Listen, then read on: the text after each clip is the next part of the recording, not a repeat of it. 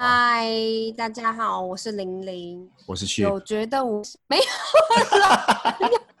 你错，不要自我介绍吗？不用。你可不可以？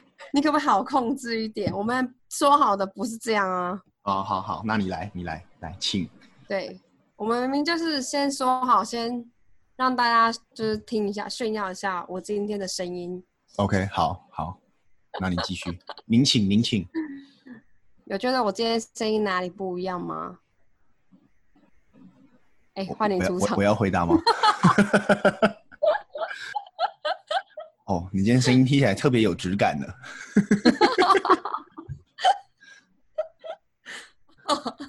谢谢哦，谢谢谢谢，因为我因为我买了新麦克风耶耶！我这里是可以耶的吧？耶！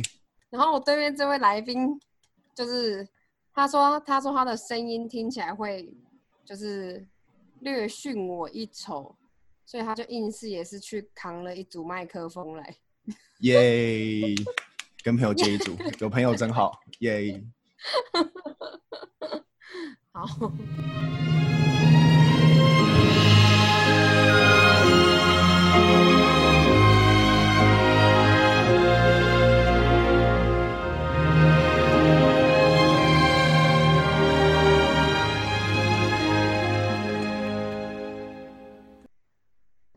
上礼拜讲的是渣男戒时，其实有一个好朋友叫做孙中山，因为大家可能比较为人所知的，就是他是一些什么中华民族主义革命的开拓者，这些，或是中国国民党的缔造者，或是三民主义倡导者，这些，就是大家讲到孙中山，可能优先进到脑海里的就是这些，或是只有黑板上的那幅照片。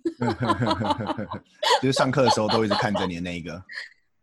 对，就是从小从小看到大，不管换到哪一间教室，头上总是会有他的照片，就不舒服。还有那个啊，那个一百块上面，一百块上面对，如果大家有点模糊了，因为已经可能离远离学校很久的话，你也可以把你的一百块跟五十块都拿出来，上面应该都是是孙中山的样子。如果没有的话，应该就是一百块。OK，他是一八六六年在广东出生的。那他本名叫孙文，啊，号逸仙。所以说你在做捷运站的时候会听到那个中正纪念堂叫做 Sam Ya Sen，他就是孙逸仙的广东话。哦，但是因为我不会讲广东话，所以如果发音不标准的话，就是对你再来信跟我说。真的哦，啊，对对啊，你不知道这件事是不是？我不知道。他讲的英文是那个啊长 Sam Ya 知识 Sen，Sam Ya Sen Memory Hole。为什么要讲广东话？因为他的英文好像就是用他的广东话的发，就是广东发音下去翻的。是哦，嗯哼，因为他广东人啊，因为他讲广东话啊。嗯，呃，因为我之前是有听说过我们的国父是个萝莉控，那对，然后。对我们接下来看看他到底是不是名副其实的萝莉控。孙中山其实就是不只喜欢革命，他就是也很喜欢女人。这件事情也有经过证实过，呃，曾经在某个聚会上，然后日本的第二十九任首相叫做犬犬养毅，就曾经问过孙中山说：“你最喜欢什么东西？”这样。孙中山就回他说：“革命，然后要推翻满清政府。”全养义又问他说：“那除了这个是你人生中的最优先的顺序之外，那你还喜欢什么？”孙中山就目不转睛的盯着全养义旁边的夫人，说：“女人。”嗯，就是孙中山不止革命很忙，跑了很多地方，然后他在这些地方的时候也都很忙，因为忙着交很多不同的女朋友或是老婆。哦，而且孙中山在那个民初的社会里面，他是当时流传的民国 F 四，应该说他是民国四大美男子之一。所以他就是很坦诚说，对我就是爱女人，然后他本身又是一个帅哥，如果你看到可以被称为民国 F 四，那你就应该知道他有多帅。应该是蛮强的啦。对，应该是蛮。可是其实我看过照片，虽然我觉得古人的审美观跟我们现代是还是有一定的差别，但不得不说，因为你知道古人没有什么机会可以拍照，所以一拍照都是那种大家就是你知道排排站不就站前排后排这样子嘛，很多人会挤在一起这样。哎，然后革命那时候又是都都大部分都是男生，嗯，所以就会很多男生站在一起拍照。嗯。不得不讲，孙中山的确是里面看起来比较顺眼的人，你说 就就是是可以从人比较群中，符合我们现代审美观的人呐、好好，可以从人群中一眼他看出来。长得比。较土，对，长得比较突出，然后又他又长得比较，因为他就是接受西式教育长大，就是他长得就比较又又比较洋派一点，长得比较洋派，长得比较洋派。对，他就留个小胡子这样子，哦，OK OK，好，就是有点像是那个嗯波尔先生。但帅不帅就因人而异。国父虽然现在贵为国国父，但是他第一段恋爱跟就是那个年代的其他人也没有什么不一样。我们爸妈那个年代，如果你们年纪跟我们一样的话，虽然我不想透露我的年纪，不，就是如果你爸妈有点老的话，如果你你可能会曾经听过说，哦，他们是相亲介绍成功，然后呃什么嫁，比如说妈妈嫁给爸爸之前啊，从来没有看过，只看过一次或两次，根本有些连话都没聊过，一面之缘，然后就结婚了。国父的第一任老婆就是这样来的，父母之命，媒妁之言，就是完全就是爸妈讲好同学同学后，嗯，媒妁之言，是，那那你再讲一次，父母之命，媒妁之言。记得哦，搞不好下次 大大考会考哦这一点。父母之命，媒妁之言。虽然国父贵为国父，但就是他们那他那第一段婚姻也是爸妈讲好说，哦，哪家女儿条件不错，哪家男生条件不错，然后就这样结婚，所以他们基本上是没有什么感情的基础的。不过对于那那个年代来讲是很正常的，所以他的第一个老婆名字叫做卢慕贞，就非常的尽职，完全完美的扮演了那个年代所谓好老婆这个角色，勤俭持家啊，然后把家打理好啊，让老公随时不用担心家里的事情啊。她也生下了孙中山的三个小孩，长子孙科，孙科就是后来成为台湾历史前无古人后无来者的三院院长的人，孙科。大家如果有兴趣，可以去 Google 一下。哪个然后包科啊科科目的科，？OK，然后包括两个女儿这样。刚刚有讲孙文一，他其实接受的是美式的教育文化，虽然说他的老婆在那个年代别人的眼中看起来是非常的完美，就像如果你现在娶了一个理科太太 被嘴爆，理科太太，在那边消费。哦，对不起，就是对于孙文来讲，刚刚有讲过，他接受的是就是美式文化的教育。你也知道，就像现在的走在时代比较前端的人一样，就他们会对，比如说呃有些歧视人的状况啊，都会很愤愤不平。孙文就等于那时候的绝情，所以他对于对，蛮蛮有道理。中中文是那时候的对他 KOL，孙文，所以我觉得那个年代的绝情，所以他对于那个年代有人还要缠小脚，然后还要遵从什么三从四德这件事情，就是他就会觉得说为什么为什么要这么做？他就是很看不惯这些状况，所以他也没有办法真心的喜欢他的太太。他那时候反古到他有一件事情很有名，是拜神明这些事情是他没有办法认同的。他曾经因为这样，然后就拆了村里的神像。哇，太凶了吧！这个是 这个是比现在什么什么蒋公铜像泼漆那种正大那种枪还要，对，还要还要严 还要还要更激进的事情。对，所以你就知道，就是会激烈到做出要拆神像这件事的人来讲，他的太太是一个这么集结所有传统文化于一身的女生的时候，她就会有多排斥这个人。我觉得那不是喜不喜欢的问题。OK，他们就是从头到尾就是个性都不合。虽然说当年好像也不不太在乎个不个个性合不合，什么理念都不合。对，但是所毕竟以卢木真的是一个非常传统的太太，所以就是你知道公老公对她怎么样，她也是她还是觉得，嗯、也我要我把我的家打理好就好了，这样。OK，所以卢木真还帮他做了什么？基本上孙中山没有很是很长时间不在家里的，他要帮他照顾小孩，然后还要帮她侍奉她的婆婆。基本上她就是等于扛一肩扛起了，就是孙中山的家庭。哎，如果你的如果你今天你的你的老婆是这种类型的，你觉得现在还有这种女生吗？我不知道哎、应该还是多多少还是有吧。毕竟我就听过蛮多我身边的朋友说什么，人生最大目标就是要当个家庭主妇。可是她这个已经超过家庭主妇的范围了吧？就是她老公从头到尾都基本上没什么回家，然后三个小孩都是跟着妈妈，那个老公的妈妈也她来照顾，然后是啦，老公一直在外面流亡，这个这个好像已经不能说是家庭主妇了，这个是超级家庭主妇。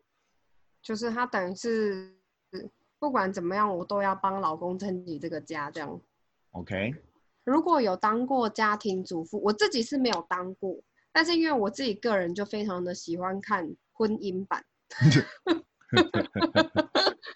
就 PPT 的婚姻版，因为里面婚姻版里面常常充满各种妖魔鬼怪的故事，各种很恐怖夸张，你能想象到离谱的事情，它都会在里面。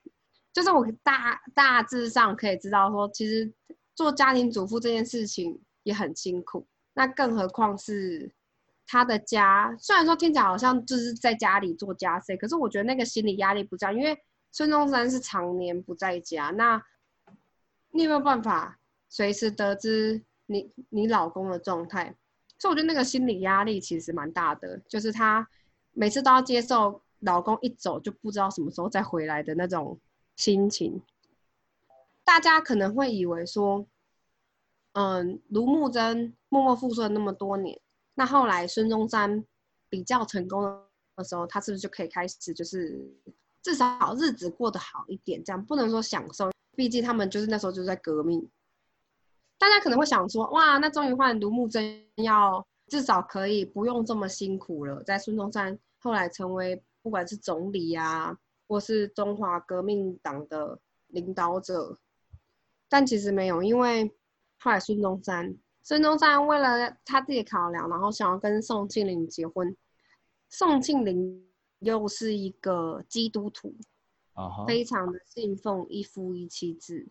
那再加上他自己又是一个其实很要很喜欢面子的人，所以他没有办法接受，如果他要跟孙中山在一起的话，老婆的这个名称不是在他头上。所以为了这件事情，孙中山后来就跟卢慕贞离。在他们离婚之前，他已经跟卢慕贞相处了三十年了。你也知道，就是嗯、一个女生跟她的老公相处三十年，其实她又是一个家庭主妇，我我觉得很难呢、就是当你你你自己没有在赚钱，然后什么东西都没有的时候，就是很多女生到后来其实是因为这样子没有办法离开这段婚姻的。可是我就必须要讲，为什么大家说她是完美的传统老婆的代表？因为要离婚这件事情，卢慕贞都觉得说，为了要容忍，所以他必须要同意。什么叫做为了要容忍？他觉得他自己配不上孙中山，就是孙中山很常要跟外宾接见，然后很常要出席比较大的典礼什么之类的，但他就是一个传统人家，他不会英文，不懂这些礼仪，然后没有办法跟外宾交谈，所以他觉得宋庆龄是比他更合适很多的人选，他更适合陪在孙中山旁边，所以他等于是把这个位置让给宋庆龄，因为他觉得这他比较适合走在孙中山的旁边，他的大爱爱到爱成这样。哦，卢木真人也太好了吧？对，卢木真人也太好了吧？那但孙中山就很坚决要坚决要离婚，他就很想要娶宋庆龄。卢慕真就是大姐有大爱，然后他就同意了，而且他不止同意，他还提了一包礼物是要送给宋庆龄的。你说她拿礼物，然后给要跟她老公结婚的那个女人，然后老公为了跟那个女人结婚，然后还还跟她离婚，这样吗？哇，他人也太好了吧！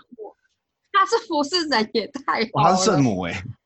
而且他是在要去谈离婚之前就把这包东西准备好了，就他完全没有怨恨这个女生说横空杀出来抢我老公什么，没有。这个他在发光，他就是圣母啊！他送他的东西的里面就是一些送给新人的礼物，有细荷花的绣花棉被。总之，他送给他的东西就是一个呃绣花的棉被嘛，然后还有一些项链啊、首饰这样。那这个基本上就是他这几年来就是存存出来的私房钱，然后全部都给宋庆龄。超级有大爱。人真好，而且我觉得其实蛮难过，是卢慕真非常的爱孙中山，但他就是因为爱他，所以才要让他就是去完成他想做的事情。可是我觉得他很可怜，因为毕竟好说歹说，我觉得他也陪了孙中山三十年，在他在孙中山过世的时候是没有人请他出席告别式的。卢慕真有自己在家设灵堂，为他为孙中山扶丧。所以说，他即使跟他离婚了，然后他过世之后，不仅没人请他去告别式，然后他还自己在家里设灵堂，然后还帮他扶丧。对啊，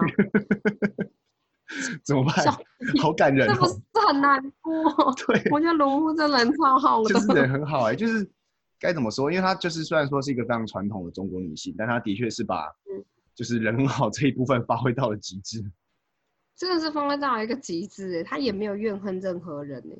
对啊，这跟我们在那个什么后宫什么《甄嬛传》里面看到的传统中国女性完全不一样，就是人很好的那个类型。真超好，而且其实后面的历史资料里面也很少有提到这个人。所以这是我们的正牌其实老实讲，他其实对他其实才是正牌的国母哎，依照就是。如果是以优先顺序的话，因为他毕竟是抢头像第一个跟孙中山结婚的人，对，这样是他是我们的第一位国母这样。孙文毕竟在跟卢慕贞结婚的时候，他并不是那么喜欢卢慕贞，然后孙文又是一个革命，所以他到会会到各个地方去游走。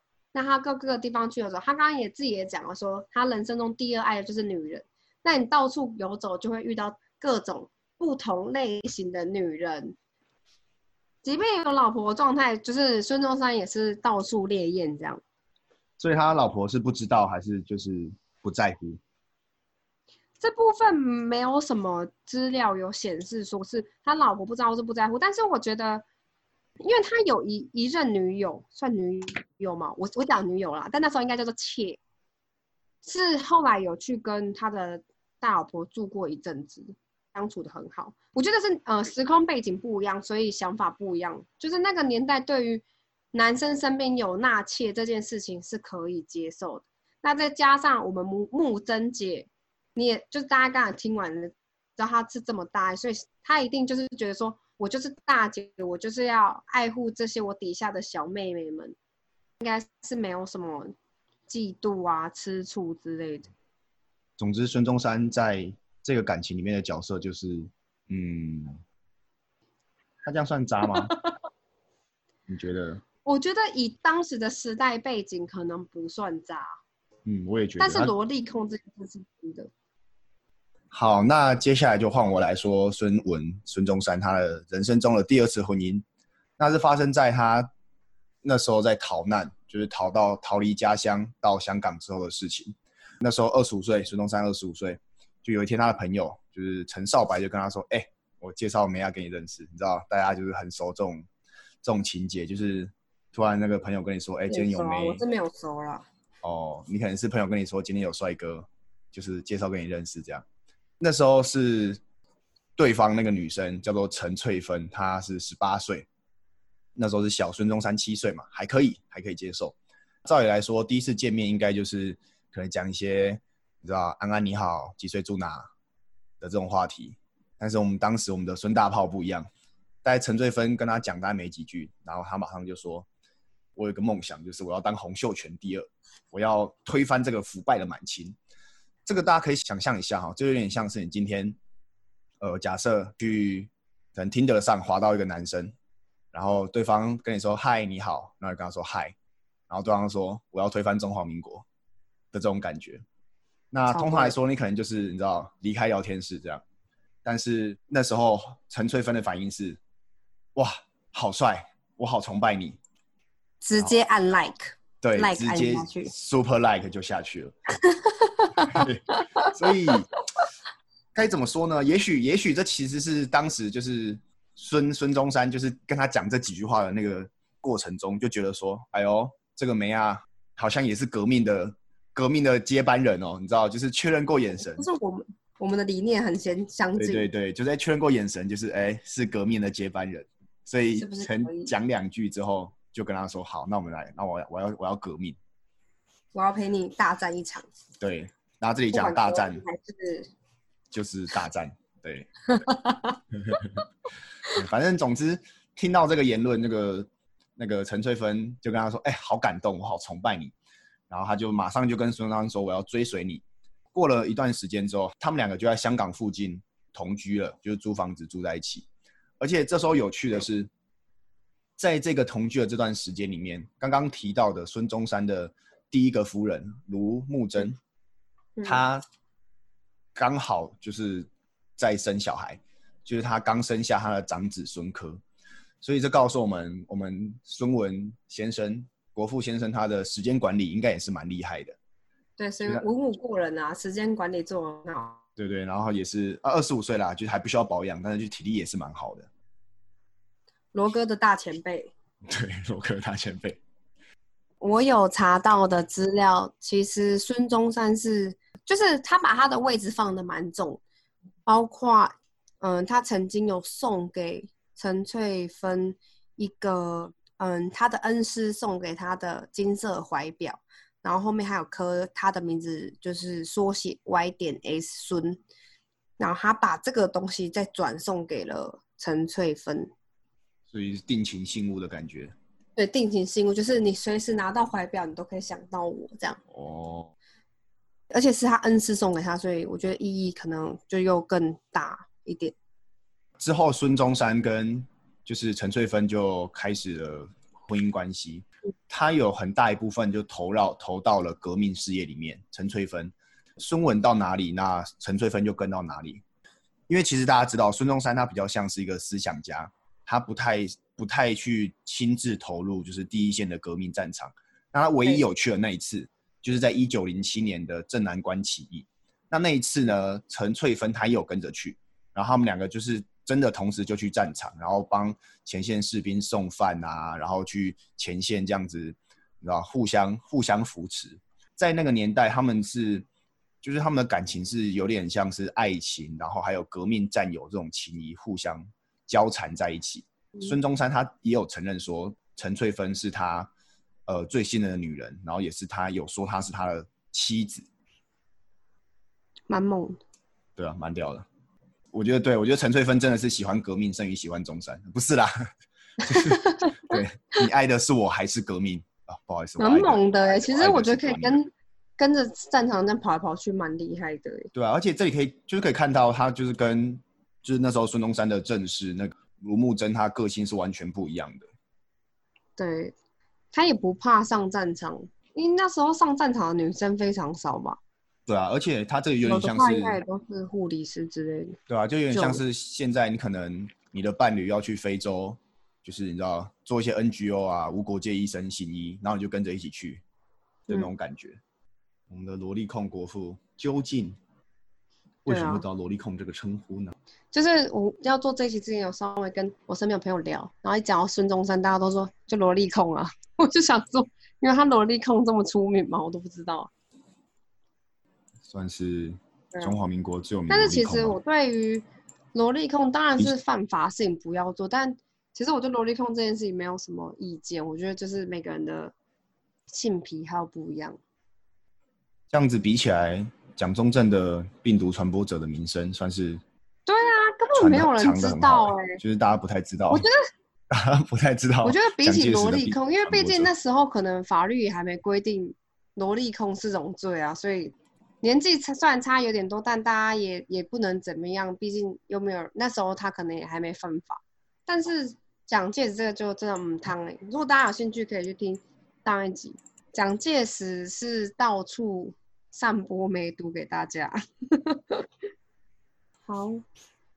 一八九五年的时候，孙中山参加的新中会发动了第一次广州起义，但是因为那时候不幸计划被泄露出去，所以没有真正的起义就立刻失败了，然后就开始遭到呃清朝政府通缉，所以孙文就流亡了日本海外。那大概在这未来的十年，日本都会成为孙文重要的基地。因为毕竟他就被清朝政府通缉了，他也没办法随便回到中国。那他也在日本这个地方筹组他的各方势力，包括创建了后来的中国同盟会，就是也就是我们现在的中国国民党。那孙，你以为孙文很忙就没有时间搞一些其他事情吗？没有，孙文越忙，感情生活越精彩。我们孙先生的时间管理。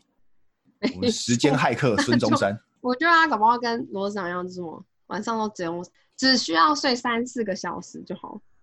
所以是嗯，故事从因为他那时候住在横滨，毕竟是流亡海外，所以就是需要暂住在别人的家里，就是接受别人的照顾。那那时候他是住在一位华侨叫做温秉成先生的家里，温秉成先生也对他很好。就是为了要照顾他的生活，找了一个日本的女生来当他的贴身的管家吧。虽然那时候叫女佣，但我觉得贴身管家比较好听。すごい。我觉得温敏成先生也很厉害，他找的完全就是孙文喜欢的。他找来了十五岁的浅田村。那浅田村长得什么样子？虽然。 后世后代其实有人去找过他的照片，想要还原当时的呃历史的现场，但是其实是找没有什么他的照片留下来的。不过在西木正明所写的《孙文的女人》一书当中，对啊，有人写一本书叫《孙文的女人》，你知道他的他女人多到可以写一本书，就当然也。对，而且还是而且是日本人写的，因为他很长一段时间生活在日本，他应该在日本也很有名。对啊，我就所以是中文的日本女人再拿出来看一下，好好奇。对，然后他下次来找一下。他形容这个女生长什么样子呢？他形容她长得圆脸儿、浓眉、鼻梁挺秀、性情温顺早熟，通晓第二外文英文。从外表到人品，都是男人很容易喜欢上的那种类型。外文应该是英文，应该是第一外文吧？对他来说。哦，对对对对，第一外文。